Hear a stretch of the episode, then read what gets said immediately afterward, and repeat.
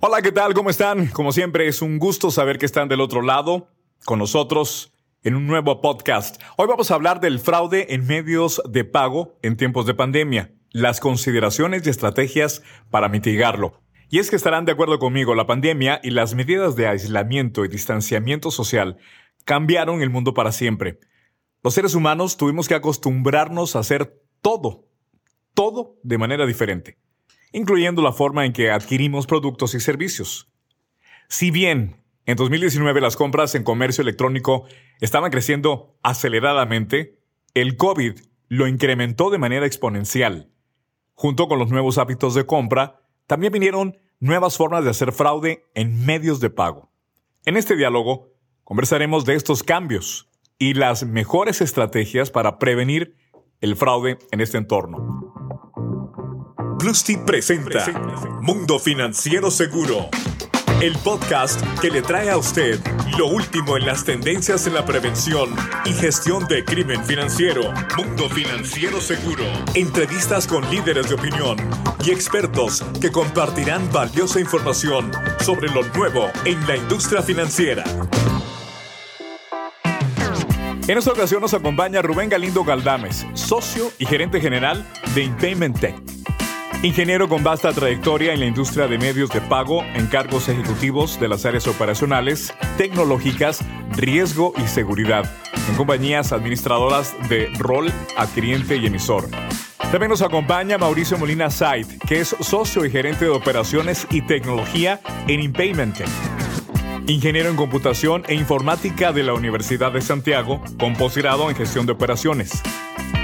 Cuenta con 37 años de experiencia en la industria de medios de pago en cargos ejecutivos en empresas de sociedades de apoyo al giro, retail y TI.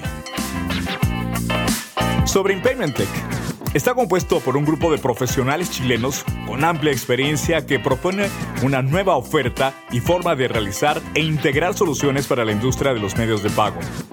Impayment Tech ofrece soluciones de alto nivel y reconocidas por el mercado que permiten a las empresas asegurar la calidad, seguridad y eficiencia en sus procesos. Todo esto a bajo costo, sin desviar recursos y a través de un enfoque sistémico y comercial que agregan valor al modelo de negocio. Igualmente nos acompaña Héctor Morales, gerente de producto y prevención de fraude de Plus TI experto con más de 30 años de experiencia en desarrollo e implementación de soluciones de software para diversas industrias, dividido entre jefatura de informática de instituciones bancarias y como proveedor de soluciones.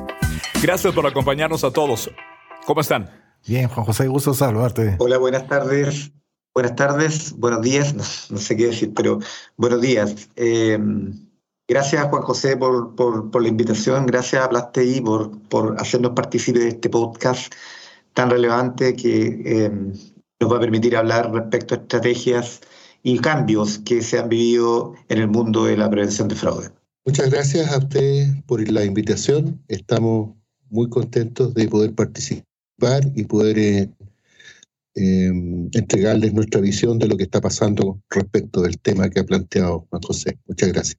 Muchas gracias a ustedes. Y bueno, vamos a comenzar contigo, Héctor.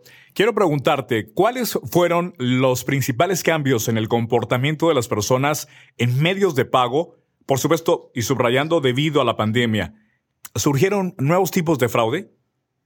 Sí, eh, como tú bien lo dijiste al principio, eh, la pandemia vino a cambiarlo todo. Nos cambió la forma en que hacemos todo, en que pensamos todo, en que tenemos nuestras prioridades.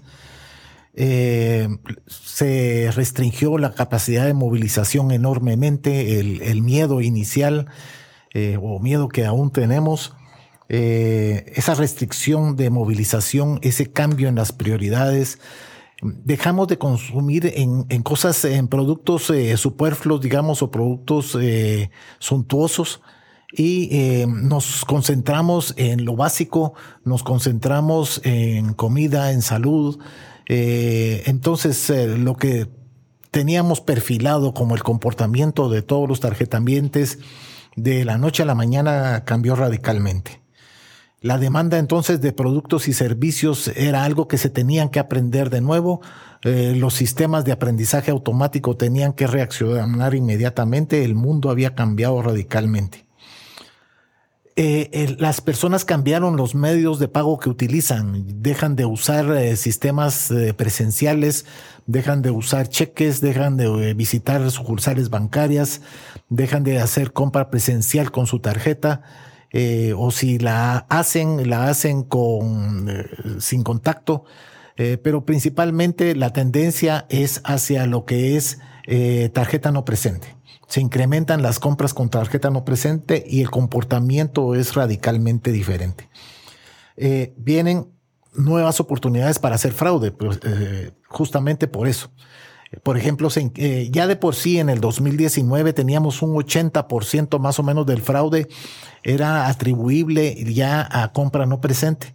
Esto se exponenció aún más ya con la pandemia eh, y surgen nuevas, nuevas formas de hacer fraude. Por ejemplo, desde el punto, tanto del punto de vista emisor como el punto de vista adquirente. Si es el, eh, el tarjetaviente, el defraudador, eh, probablemente va a hacer compras por internet y va a pedir que va a pasar a recoger el producto a tienda, por ejemplo. Esta es una característica típica de los fraudes de ahora.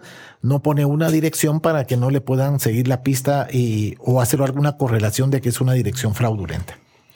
Desde el punto de vista de adquirencia, también iFi eh, se aprovecha esto. Eh, se comenzó a hacer el fraude en, en, originación digital. Todo el mundo habilita la originación digital.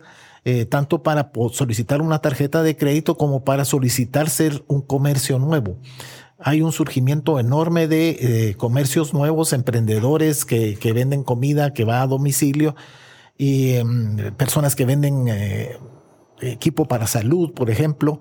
Y en, ese, en esa vorágine de nuevas instituciones y nuevos comercios surge también el, el, el comercio fraudulento eh, que lleva cualquiera de dos propósitos. El primer propósito podría ser simplemente robar números de tarjeta para poderlos usar después, o la otra es eh, hacer supuestas ventas y después no entregar el dinero. Eh, ante estos, pues ¿quién tuvo éxito, digamos, en cuanto a equipos de prevención de fraude? Tienen éxito las personas que se puedan adaptar fácilmente. Eso ¿Qué es adaptarse fácilmente? Para poderse adaptar fácilmente se requieren varias cosas. En primer lugar, que el software sea muy versátil, muy eh, ajustable, muy parametrizable, que, que no hayan límites en lo que se puede parametrizar y también que el equipo humano sea sumamente eh, apasionado por ajustar el modelo, eh, que esté dispuesto al cambio y hacer este tipo de ajustes. La otra cosa que toma importancia muy importante es la, el poder hacer autogestión. Autogestión de mi producto. Yo poder decirle al sistema, en este momento tengo apagada la, la tarjeta, no acepto que se realice ninguna compra, o si voy a hacer una, una compra por internet, habilitar el canal de internet únicamente, hacer la, la compra y, eh, y después volverlo a cerrar, por ejemplo. Y también la autogestión en confirmación, por ejemplo, si nos llega un, una, un, hay una operación de alto riesgo y me pregunta el banco, yo poderle poner, por ejemplo, con mi celular, marcar mi huella, decir, sí, sí, soy yo el que estoy haciendo esta compra, pongo mi huella y listo. Ese tipo de, de cosas han hecho la diferencia entre los equipos que han tenido más éxito. Y bueno, continuamos con más de este podcast del mundo financiero seguro de Plus T. Ahora voy contigo, Rubén, hasta Santiago, allá en Chile. Y mi pregunta es, ¿cómo ves la situación actual y cómo debiese evolucionar la protección a los tarjetavientes? Gracias, Juan José, por la pregunta. Básicamente, yo creo que se están dando variables importantes a nivel mundial que no solamente son influenciados por la pandemia. Creemos que mm, eh, las formas, el mundo hoy día está cambiando. Cada día que pasa, la era digital nos invade y hace que las cosas se hagan bajo un entorno totalmente distinto. Si a esto introducimos la variable pandemia, claramente esto ha acelerado, digamos, las formas en que nosotros debemos cambiar el entorno de la industria de medios de pago y básicamente el entorno de una buena gestión y prevención de fraude. Me gustaría, señalar variables que son altamente relevantes e importantes, haciendo un pequeño análisis social, económico, político y tecnológico de lo que eh, hoy día se está viviendo, al menos en la industria de medios de pago en Chile, y que, me, que tengo certeza de que también esto está proliferando y dándose eh, a nivel mundial. Desde la, desde la mirada social podemos destacar que hay una mayor preocupación por el consumidor. Eso es altamente relevante. Se están estableciendo leyes y normativas que van en función de una mayor protección a los tarjetavientes, básicamente con promulgación de leyes que protegen la integridad y el uso de medios de pago de los tarjetavientes. En desmedro también de los clientes emisores que de alguna forma se obligan a, eh, a pagar fraudes eh, mientras estos no sean investigados durante el periodo de cinco días. Por tanto, em, yo diría que desde el entorno social y dado el punto de vista social se están otorgando mayores beneficios para el consumo de los clientes.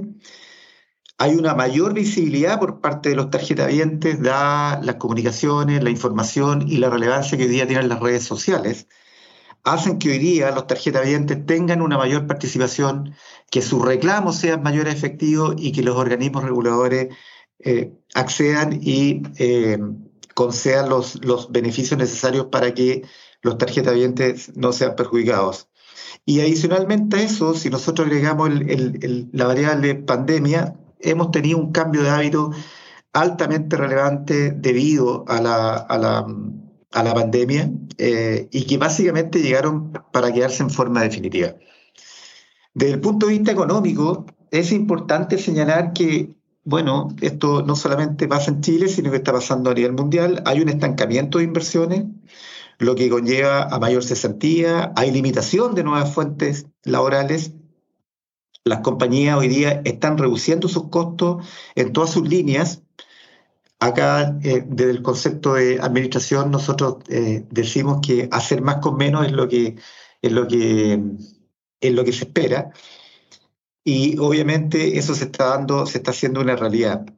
Existe una mayor desmotivación, existe una inestabilidad laboral en el entorno que de alguna forma ha generado un impacto en, en, en, la economía no solamente nacional, sino que a nivel, a nivel global.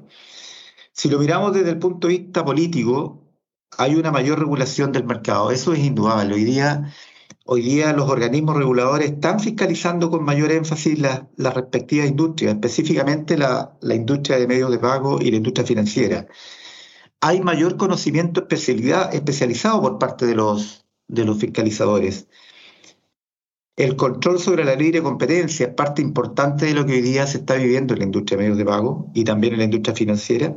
Y adicionalmente, eh, al menos en Chile, la regulación de la industria para establecerla bajo un modelo cuatro partes, eso ya es una realidad en Chile. Si a, si a, estas variables, tanto sociales, económicas y políticas, agregamos la mirada tecnológica, podemos destacar que hoy día los tarjetavientes requieren, obviamente, mayor seguridad, soluciones en línea y no esperas de horas, días o semanas.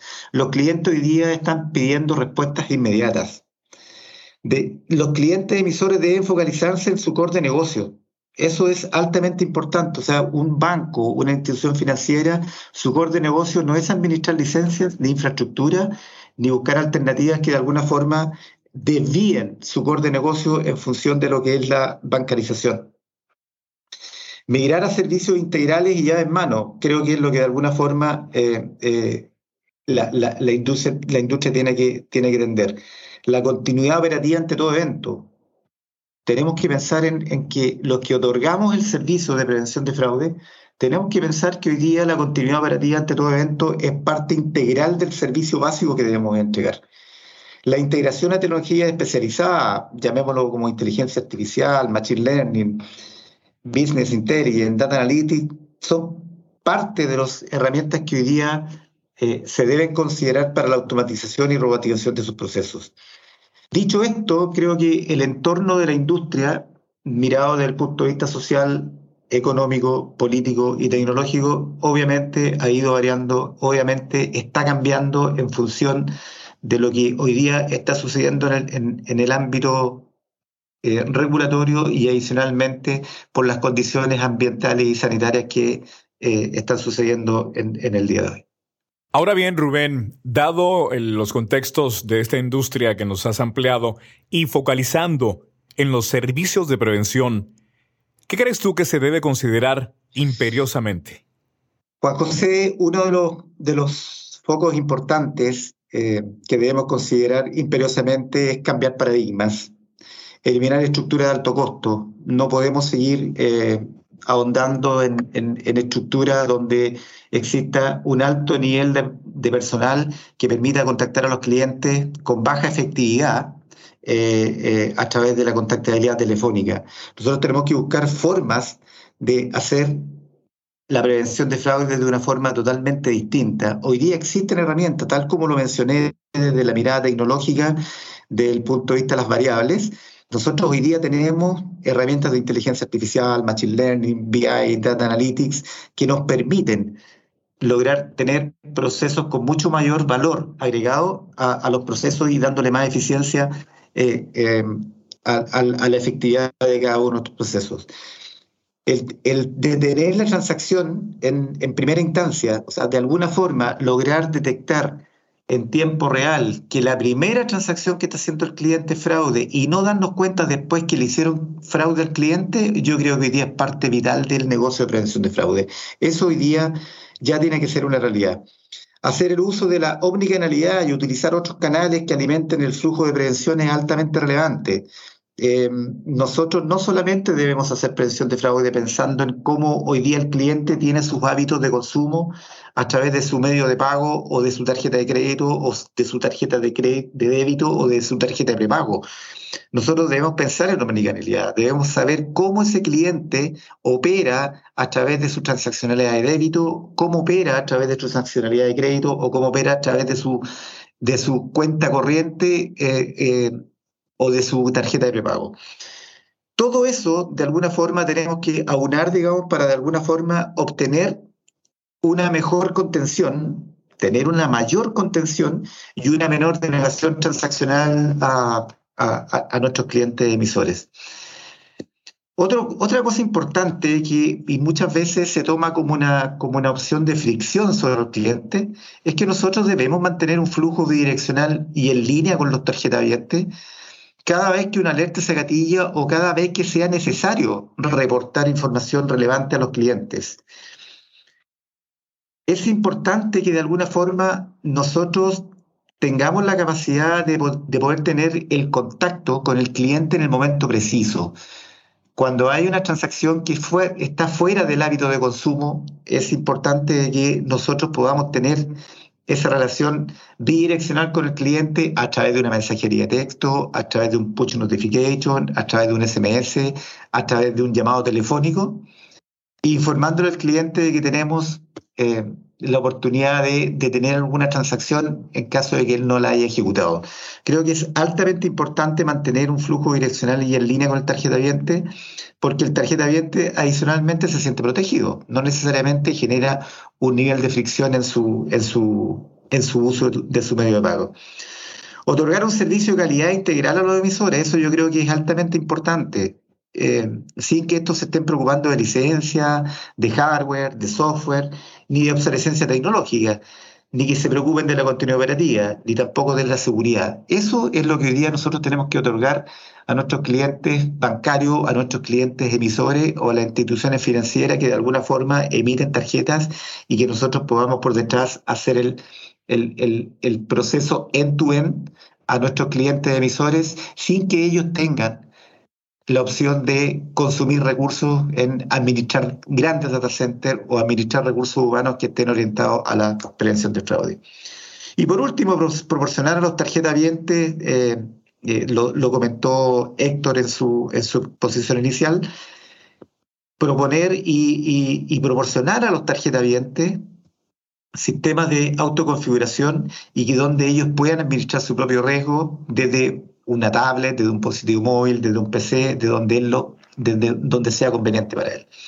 la posibilidad de limitar su cupo, la, posibilidad de, apagar su tarjeta o de encender o de apagar ciertos canales o que ciertos canales solamente tengan capacidad de transaccionar ciertos límites de, montos transaccionales Hoy día eso aporta, eso da valor a los, a los, a los clientes finales, específicamente a los tarjetavientes, debido a que eh, se sienten seguros, se sienten seguros con su medio de, pago y se sienten seguros operando con sus, eh, con su medio de pago, lo que contribuye a la entidad financiera a obtener una mayor fidelización y bancarización de sus clientes. Gracias, Rubén. Ahora voy contigo, Mauricio. Luego que nos indicó Rubén este análisis dentro de la industria, ¿cómo deberían reaccionar los emisores respecto a las leyes que se están estableciendo en la industria? Mauricio. Bueno, Juan José, muchas gracias. Eh, mira, los emisores han tenido una historia larga respecto a eso. Si nos remontamos a probablemente 10 años atrás, eh, la participación de los emisores en términos de los reclamos de los clientes era bastante limitada, porque básicamente ellos se ajustaban a lo que les demandaba el reglamento operativo con las marcas y podían hacer eh, transacciones de chargeback o de, o de reclamo. Posteriormente a eso le ofrecieron eh, a los, sus clientes contratar seguros antifraude y esa era la manera básicamente de responder eh, cuando recibían reclamos de los tarjetas. Pero finalmente eh, esto fue aumentando, aumentando, el fraude fue creciendo y la posición de los tarjetas fue un poco más dura respecto a los reclamos con los bancos. Esto lo recogió básicamente eh, las autoridades y los reguladores, y por ahí, por abril del 2015, se lanzó la primera ley, la ley de 2009, que limita la responsabilidad de los usuarios de tarjeta y de transacciones electrónicas en caso de que puedan extraviarlas o sufrieron algún hurto o robo o fueron víctimas de fraude. Lo primero que eh, eh, propone esta ley es que el emisor tiene que disponer canales eh, expeditos 7 por 24 para recibir avisos de bloqueo de tarjeta o de aviso de fraude de los tarjetavientes. también dispone que los tarjetavientes pueden reclamarle al emisor hasta en un plazo de 30 días hábiles se quedó el aviso. O sea, ponen un, reclamo y pueden juntar información hasta 30 días hábiles y, hacer su reclamo. El reclamo además puede, puede eh, incluir transacciones de hasta 120 días corridos anteriores al, aviso de, de, robo o pérdida o de fraude.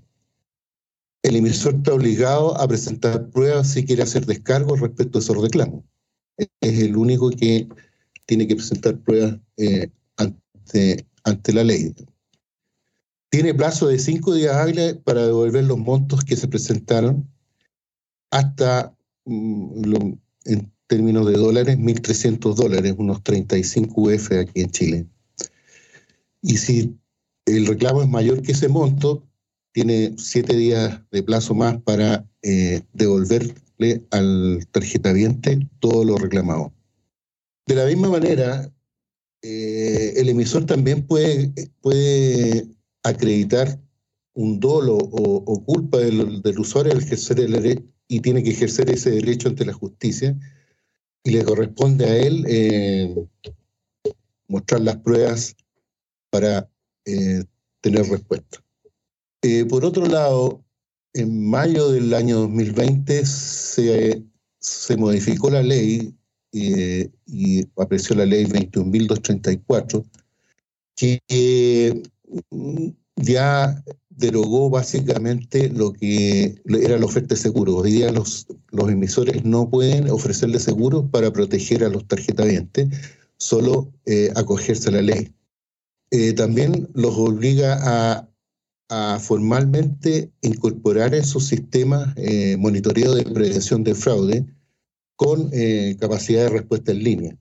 Y también obliga a los emisores a bloquear las tarjetas que, no han tenido uso eh, en 12 meses. Bueno, con todas estas disposiciones, o algunas de las más importantes que les he mencionado, eh, lógicamente hoy día el tarjeta 20 está mucho más protegido respecto de lo que puede hacer un fraude o un ataque masivo por, por clonación de tarjeta. Por lo tanto, hay un avance significativo aquí en Chile. No, no, no tengo información de que esto ocurra en otros países. Me imagino que va también en esa línea. Muchísimas gracias, Mauricio. Ahora bien, Rubén, vuelvo contigo. ¿Qué transformación en términos de hábitos, pero también en usos de medios de pago, ha sufrido actualmente la industria bajo la sombría de la pandemia del COVID-19? Juan José, creo que es relevante, mm, es una pregunta importante debido a que efectivamente el, cambio de hábito que nos trajo la pandemia ha sido eh, significativo. Hoy día, en, mi caso, y creo que en el resto de, mi familia, em, ir a un banco o ir a un supermercado o ir a una tienda de ropa o ir a, incluso al, negocio donde venden verduras ya prácticamente es parte del pasado. Nosotros hacemos todo a través de, de transaccionalidad en línea, digamos, por, Internet. Siempre he dicho de que los que, hoy día ya somos usuarios de, Internet y que estamos bajo el contexto de, de, la transaccionalidad en línea, lo digo como broma, pero nosotros eh, familiarmente ya deberíamos disponer de un disaster recovery plan, digamos, cada vez que dejamos de tener eh, Internet, porque ya es parte de la necesidad y de la esencia básica que tenemos las personas en, nuestro, en nuestra hábitat, digamos. Entonces, bajo ese contexto, yo creo que, que, la pandemia, más que, más que cambios en el, en el, en el hábito de, la industria medio de pago, la pandemia de alguna forma nos ha dado la opción de reinvención. ¿okay? Yo comentaba en mi análisis, en mi análisis social y en mi, análisis económico que, que, hoy día hay menos inversión, por lo tanto hay más cesantía o hay menos fuentes de trabajo. Pero creo que la pandemia hoy día ha generado en la sociedad eh, una suerte de empoderamiento y capacidad para reinventarse en los rubros que hoy día generalmente nosotros hemos vivido por vida. Em, y esto ha generado una, proliferación masiva de, nuevos emprendimientos y negocios, desde la venta de un desayuno, pasando por la venta de la pastelería, panaderías, eh, eh, el tema de ropa y vestuario y otros rubros. Hoy día cada día se hacen, cada día se hacen eh, más indispensables y la gente hoy día está consumiendo bajo ese contexto de nosotros durante el 2020, el año, el, año 2020, el 44.2% eh, tuvimos de un aumento transaccional eh, en portales nacionales por, para transacciones en línea.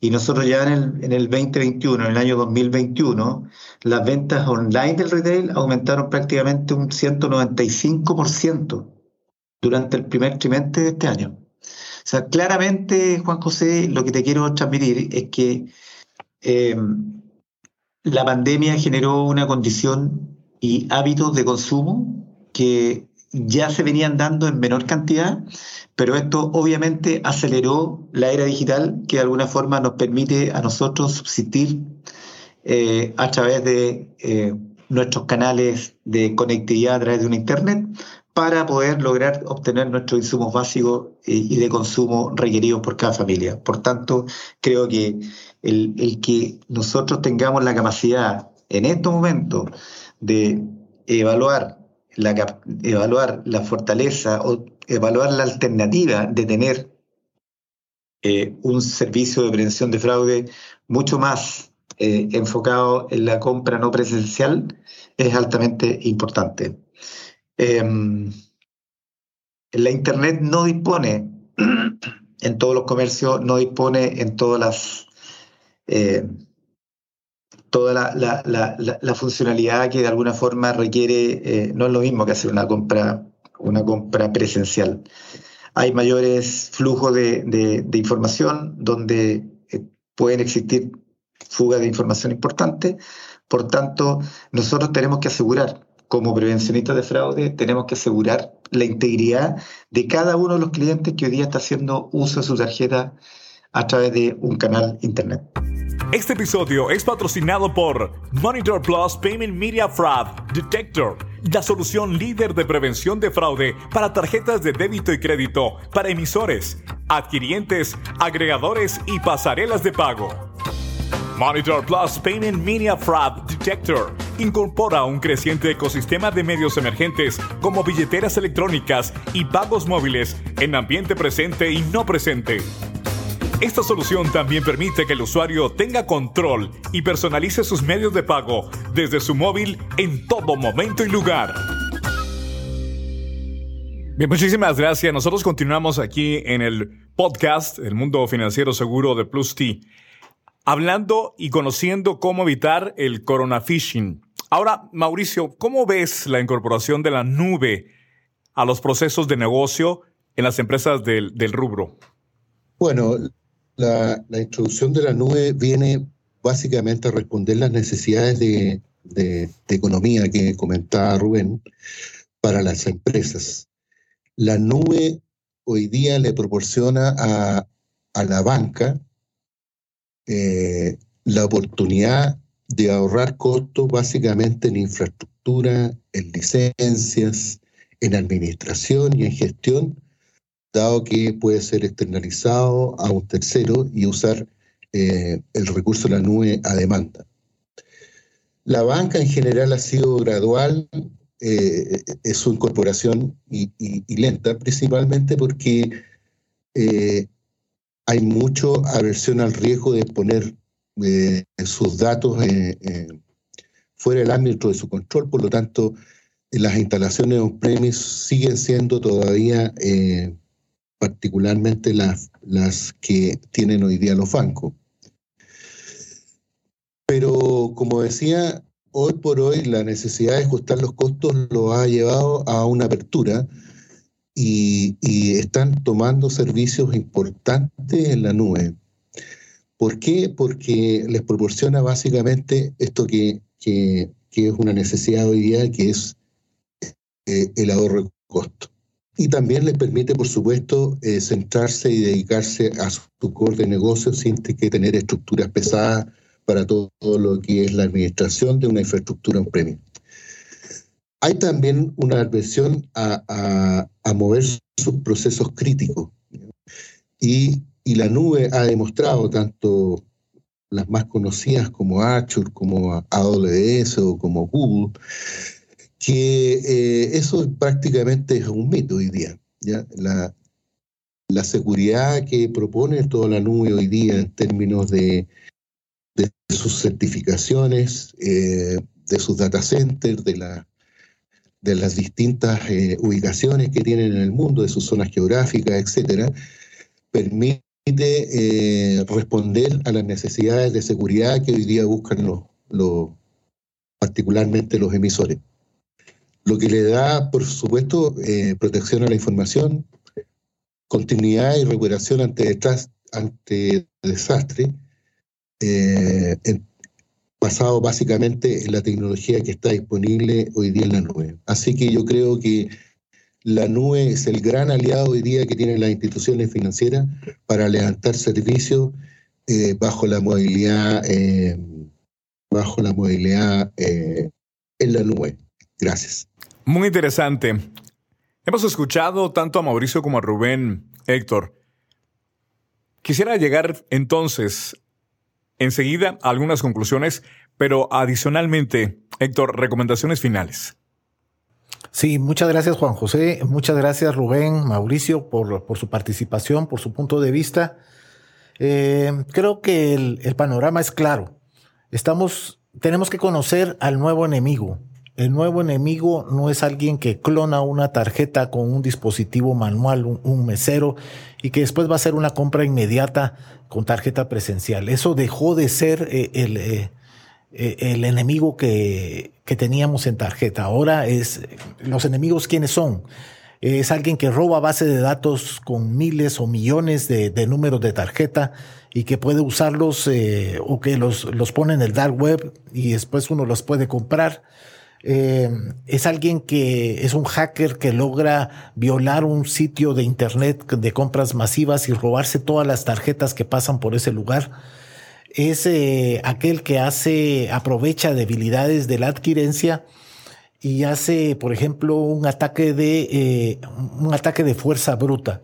Para averiguar números de tarjeta de una institución, comienza a generar millones de compras, va subiendo el número de tarjeta de uno en uno, eh, va cambiando la fecha de vencimiento, va cambiando el código de seguridad dinámico para compras por Internet y manda millones de transacciones y se va dando cuenta por el tiempo, por la forma de la respuesta, qué tarjetas son válidas. Entonces, contra eso estamos luchando. Eso lo tenemos que prevenir desde el origen. Tenemos que prevenir fraude en originación del comercio, de, del tarjetaviente, cuando hay robo de identidad. En fin, es una guerra digital en, el mundo de medios de pago y tenemos que eh, actuar como tal. Con esa velocidad que pueden ocurrir las cosas, eh, lo, importante es que el equipo de prevención de fraude acepte el cambio y esté en evolución constante, que mida continuamente los resultados de la gestión, que se dé cuenta inmediatamente de cualquier ataque masivo, eh, hacer ajustes cuando sea necesario de manera inmediata aprovechar el proceso de automatización, por supuesto, el uso de robotización para poder confirmar con los tarjetavientes si son ellos los que están haciendo las operaciones, el, llevarle eh, la participación al cliente final, que él pueda decir cuándo prende o apague su producto, qué canales prende, qué montos límites autoriza, cuáles no, y cuando hay alguna sospecha que él pueda confirmarlo. El eh, tarjetaviente de, del 2021 está dispuesto a, a, participar siempre y cuando eso le genere un beneficio a través de confirmaciones de baja fricción.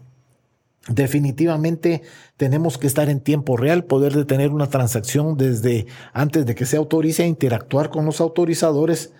Eh, ya lo decía Rubén, eh, los problemas económicos que tienen diferentes eh, personas han incrementado también lo que es el fraude interno entonces nuestros modelos de detección tienen que correlacionar eventos, darse cuenta que alguien está preparando eh, por medio de un cambio de teléfono del tarjetaviente, por medio de un aumento de cupo, está preparando un fraude o está entregando un plástico secundario a, un, a un cómplice, etcétera. Ese, el fraude interno también se tiene que controlar y eh, usar la tecnología. Eh, usar la tecnología, adecuar los sistemas continuamente y de manera dinámica y con pasión.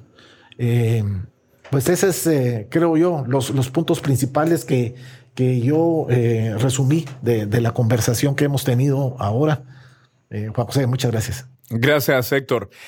Entonces, estamos llegando al cierre. Como, como hemos revisado, la pandemia, más allá de todo lo que ha significado para las personas, y estoy hablando en términos de costo familiar, para para quienes han tenido que sufrir los graves efectos del virus, produjo un cambio, un cambio radical en la manera en que las empresas deberán enfrentar el futuro. Cambios significativos, sobre todo en la manera de relacionarnos, en los hábitos, hábitos de consumo y en la seguridad personal y financiera de las personas. Requieren también cambios para enfrentar la evolución que hemos observado en la Comisión de Delitos de Fraude, en el uso de medios de pago, lo que nos obliga a trabajar arduamente en ajustar los procesos, pero también las herramientas y así mejorar la eficiencia de los sistemas expertos y el aprendizaje de los nuevos hábitos de consumo. De esta forma llegamos al final de este podcast Mundo Financiero Seguro de Plusti en su segunda temporada. Soy Juan José Ríos. Gracias por acompañarnos y los esperamos por supuesto en el próximo de la serie.